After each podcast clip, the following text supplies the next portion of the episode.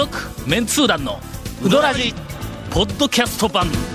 78.6 FM Kagawa. 第2回。はいな。団長が丸腰でやってきたぞウィーク。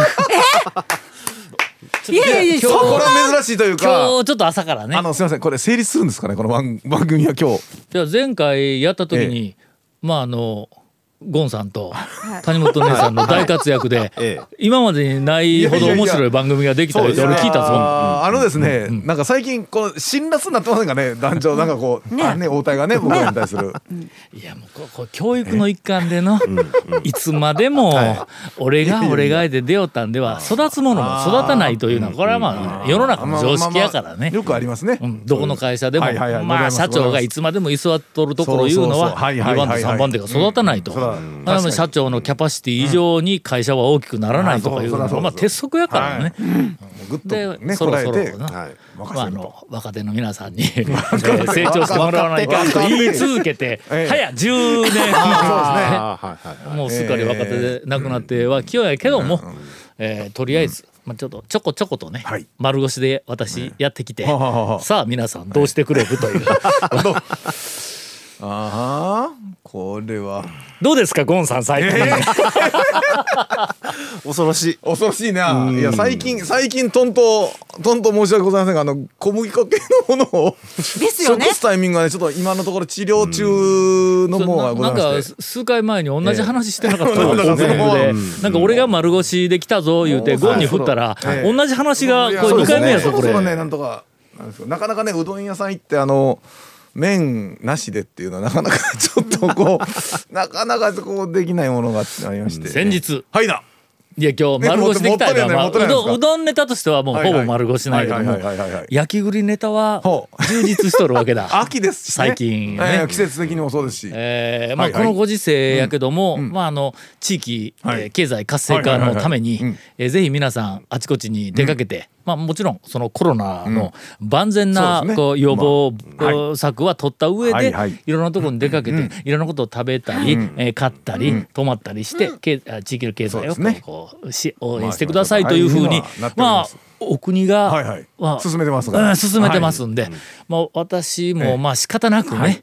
えーお国のために、まあ、少しは貢献しようということで、ええまあ、丹波篠山にはい。焼き栗を買いに行ったわけですわ。なこれはもう恒例ですよね。恒例と言いますか毎年。もう多分この3年で、えー、とすでに4回、うん焼き栗を買うだけのために、はい。丹波篠山に私出かけておりますんで今回5回目になるという、まあ、2のリピーター、えーおそらく高松で焼き栗を買うために丹波篠山に行く、えーっと行くランキング第1位、あおらんやろな多分な、まあね目的が違いますもんねみんなそうね行ったとしても多分丹波篠山にあの行く人は、イノシシ食ってると思うんだ、えあそこイノシシ料理が有名でまあ聞いたことありますようんまあ、大きなビルはない、あの町やけども、えーっとまあ背の高い建物に、の壁に巨大な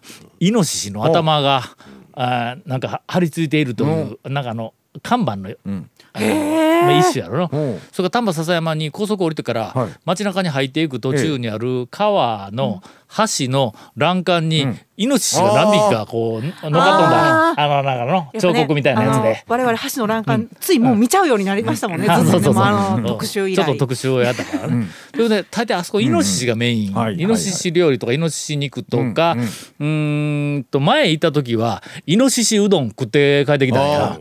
あレポートできなかったのは、あの食べたのにここに来た時にすっかり何があったか忘れてしまって、いやあんま印象はなかった。あなんか味噌煮込みっぽいああそうまあイノシシの肉うん。うどんだったような気がするね鍋よあれが。確か、うんうんで濃い味噌味の、えーっとなんかやっぱり味噌煮込みあれのうどんで、麺うんぬんとかもう語らなくてもい一食単になってもう結構うまかったそうですね。イノシシ肉の鍋自体がまああってそれ自体うまいからね。うん。はい。麺が具の具材みたいなもんで、まあ、とても美味しかったんやけども、まあ、とりあえず我々は第一目標は焼き栗やからね。ほんでまた向こうで、しこたまこうで帰ってきたわけだ、あの一応、えー行ってきた、えーレポートということで、えーポイントだけはあ丹波の焼き栗、えお私は自称、えー高松のお丹波篠山焼き栗大使。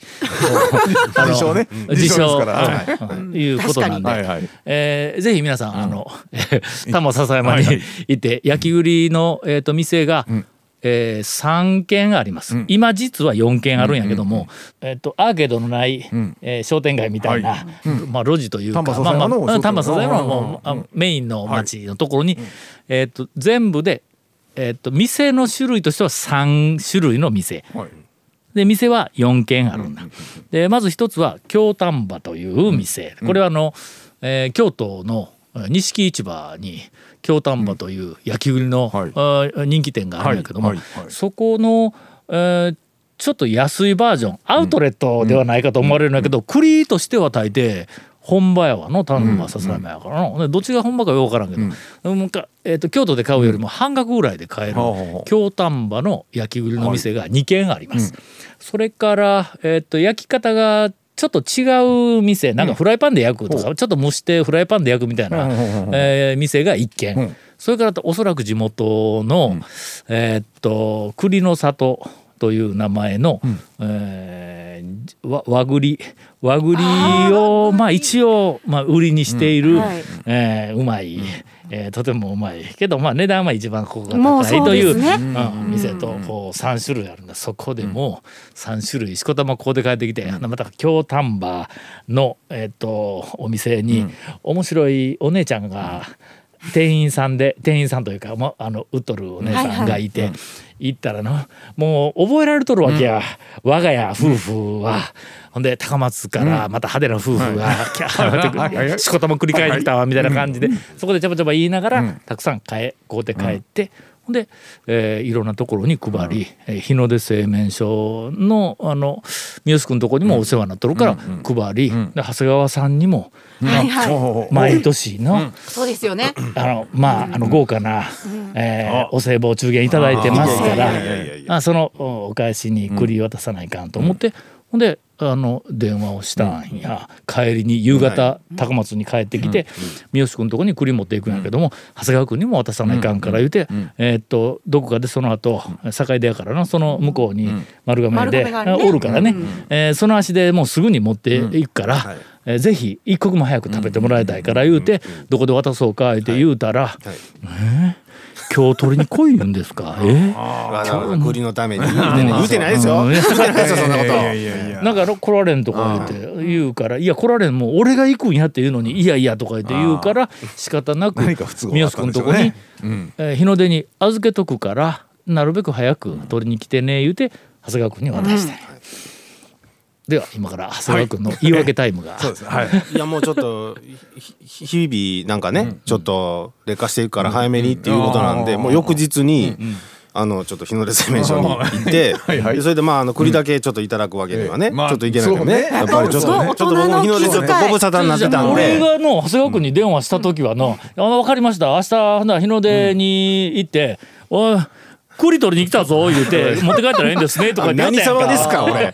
そんなもんそういうそういう感じのキャラですね。あそうそうそう。それででもまあちょっと早めに行って、まあうどん食べていただこうかなと思ったらもう大行列だって、まああの最後尾に並んで栗持って。日曜日やけどええ。日曜日はもう境出はほらあの多くの,、あのうどん客を吸い取る蒲生が休みやから、あ宮津君も酔ったわ、蒲生が休みの時はいつも以上にお客さんがうちに流れてくんですよ、言うて酔った、その時にどうもいた。そうなんですよ。日曜日なんでね混んでるとは思ったんですけど、まあちょっと早めに行ったら大丈夫かなとちょっと甘かって、それ並んでたらあのおかみさんが気づいていただいて多分三好さんを呼びに行ったんだと思うんですけあどな並んでちょっとの間経ったら三好さんが来て、わ忘れないうちにっていう栗をいただいて、僕は栗を持ったままずっと行列に並んで、で栗を持ったまま店内に入って、でそれで それでまあ栗を置いてまあうどんを食べて、はいはい。それでありがとうございましたって帰ってきたんですよ。ないわ、ええ。これがゴンだったらの栗くれたらそのままとっとと帰って帰りますよね。ゴンさんだったら帰りますよね。ええ。そう。どんなんやね。いやいやそんなことないですよ。というオープニング、はい。栗ラジでどうでしょ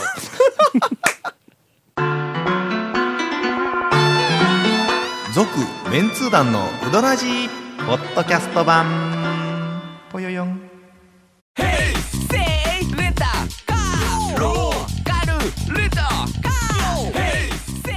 どんな借り方があるん？ウィークリーマンスリーレンタカーキャンピングカーとかある車全部。欲張りやな。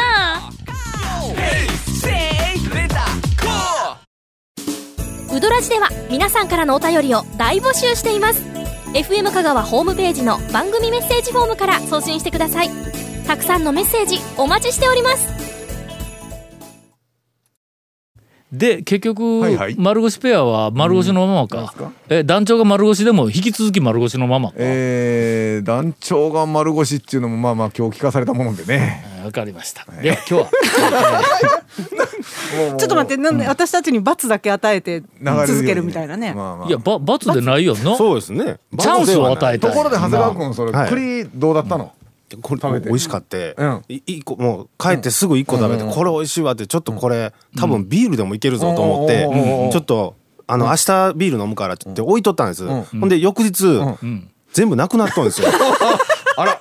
はいはい。栗はって聞いたうん。うん。うん。聞いたら、うまいうまいって全部食べてしもたってあの息子が全部食ってしまいました。おおはい。上原のとこもや。あの上原にもあの、栗を持って帰ったはいはいはいらはい。えっと娘やったかなんか、うん。うんぜほほとんど食ってしもたんやって。子供にどうも大人気みたいで、みたいです松村も止まらないですもん。松村も持って帰って、あんなあんな翌日、はい。えー、とうちの嫁さんにすぐにメールが来とったわ、はい。メールかなんか写真で、あまだちっちゃいんやけど、子供がアホみたいに栗を食いよる写真を 送ってきとった、結構ね、いただいた量あったのでに一個一はい。個大きいけど、うん、すぐですよねあれ。すぐなんや。でだからなんか私も前いただいた時に、もう、こっちはもう高級なの分かってるから、ものすごいちびちび ちょっとこう大事に食べるのにもらってる家族とかはなんかもうペロっていっちゃうんですよねあれ。あ高級なことはないんぞ別に、まあそんな安くはないけど、天津甘栗よりは見た目が雑やん。のバカッと割れとるから栗が大きいから焼き栗やからバカッと割れて中からこうだからホクホクしたえーっとなんか栗がこうか半分か3分の1か4分の1か顔を覗かしているっていうふうな感じ。まああの興味のある人はネットで見てください。えー田村の焼き栗とか言ったらもうあのうまそうな写真がゴロゴロ出てくるけん。でも多分リスナーさんが思ってるのは、ん。あの団長がしこたま買って帰ってっていうしこたまの量を、多分想像のああそうね。3倍、そうね。しこたま買って帰るの多分今3倍ぐらいは買って帰ってるはずなんですよ。うんうん めちゃめちゃ買いますもんね。ということだけお伝えしておきます。あのまあちょっとイメージがな、はい。えーあんまりその高級品のようなイメージを持っとったら、そうではないんぞ見てくれはの、まあ、それなりに栗の値段はするけど、天津甘栗みたいにこうツヤツヤしてないからね。天津甘栗はあれからからのけた中身だけやったらちょっとこう上品な感じがするやろ、けどそうあんな上品な感じではない。でまあとにかくはい。みんながもう喜んでくれた、はえーもしあのあお好みだったら次また行ったらちゃんと買うてくるよ。いや前スタジオにな少量やけど持ってきた時にゴンと谷本がなんかあのリアクションが薄かったけ？んあ。これはいやいやいやいや買うて帰ったらあれだって迷惑になったらいかんと思ってんの？この前はいはいはいこういう時に持ってきてなかったでしょ。持ってきた持ってきた。もうあれ持ってこられました？栗前、うん。えーっとなんか買ってきたのはあったけどそれってこっち持ってきてないんですかって言った覚えがあるんですよ。焼き栗持ってきたよな。も持ってこら食べたやろ、はい。いやここでのただちょっと少量だったからね。一人一粒ぐらいしか多分当たらんかったから、えー脳にこれはうまいっていうのが届く前に多分消滅した。なんかの、あ重要ですねそれはね量もね。はいまあ、こんだけ喋ったら、一応まあ焼き栗大使として、えーそうですね。丹波篠山市からそろそろ、あれはもうだって仕入れに行ってますもんね。あの買いにとかじゃなくて。そうね仕入れに行って業布教活動もそうやね。業者レベルで行って業ますもんね。もうめちゃめちゃ喜んでくれたよ。ああまたあの派手な服がよけ買いに来たって。うんだけどもうあのなんかあのすごい大きな袋をか2つか3つか下げて「ありがとうございました」手提げ袋にはいって。とりあえずこれ持って帰って高松でもうよく配るけん、これ多分今年の高松市民が食べる丹波の焼き栗の全てやと思いますって言った。ら「えそれはそれで少ないんじゃないですか?」言われたわ。冷静に突っ込まれた。いやいや。というコミュニケーションが取れる、ね。えーお店にこうなってすごいおります、ね。4回ぐらいやのにそんななるのがすごい。なんかこう行って、そこでまあちょっとのなんか知っとる店があって、えー旅行先でこう話ができるいうのはねやっぱこの年になるといいですよなんかええねんよ。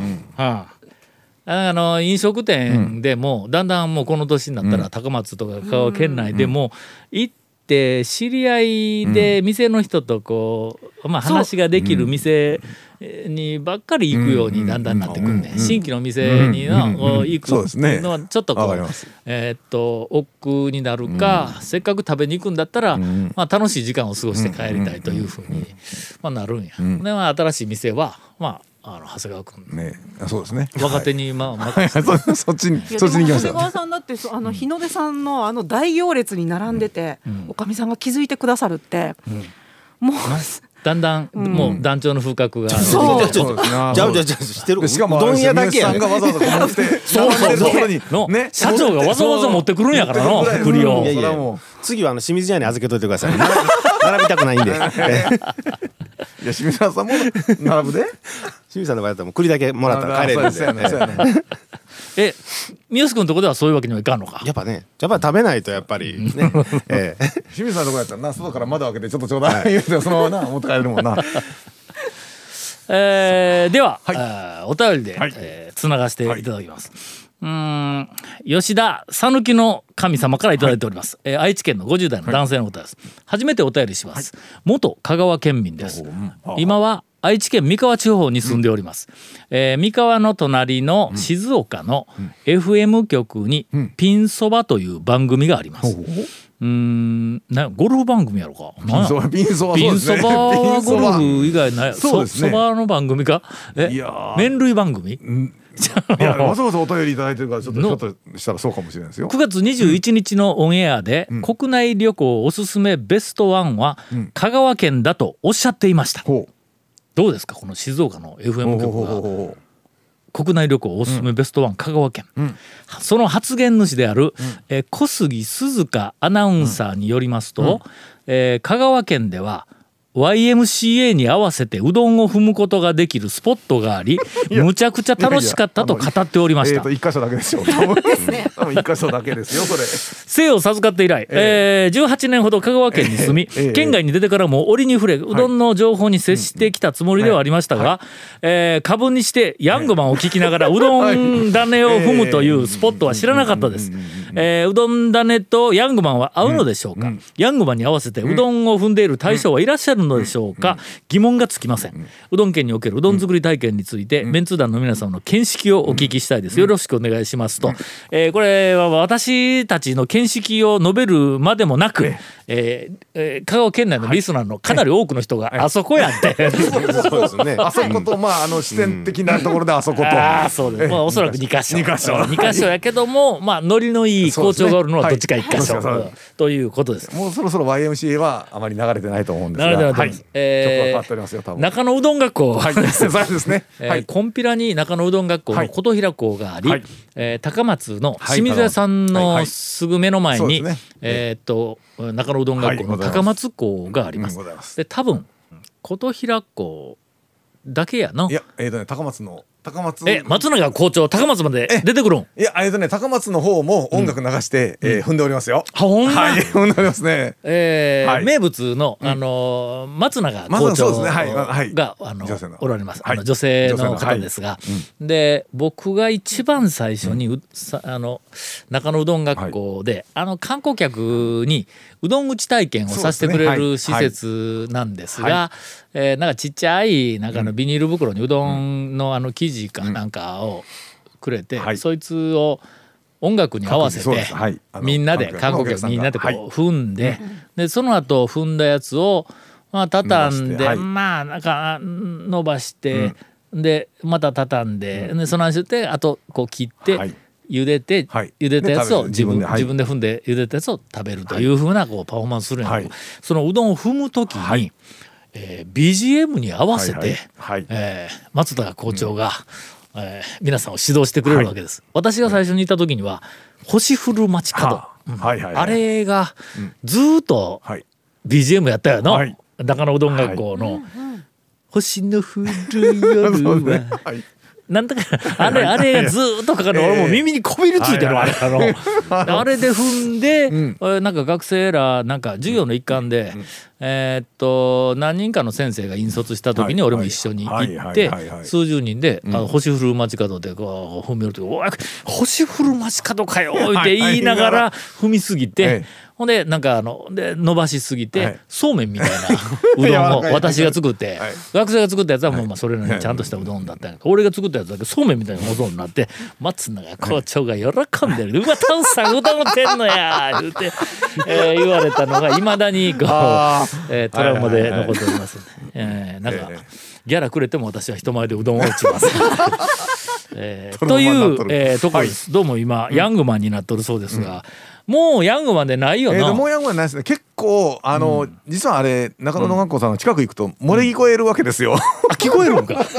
中野うどん学校のん。下にあのお土産売り場とか駐車場とかあるんですけど、うん。あそこら辺にちょっとまあ、よく行くと、あのもう2階でやってるところからね、えー、と音楽が漏れ聞こえておりまして。まあ、防音設備は施してないからな。えーそうですね。まだ空いてたりしますんでね。えーまあそれ聞いてますといろんな今もう流行りの歌までちょはいっとお使いになってるような感じでございますがということでございます。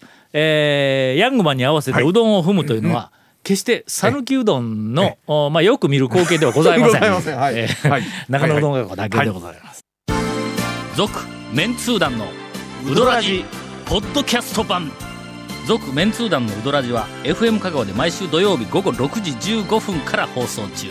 You are listening to 78.6 FM Kagawa.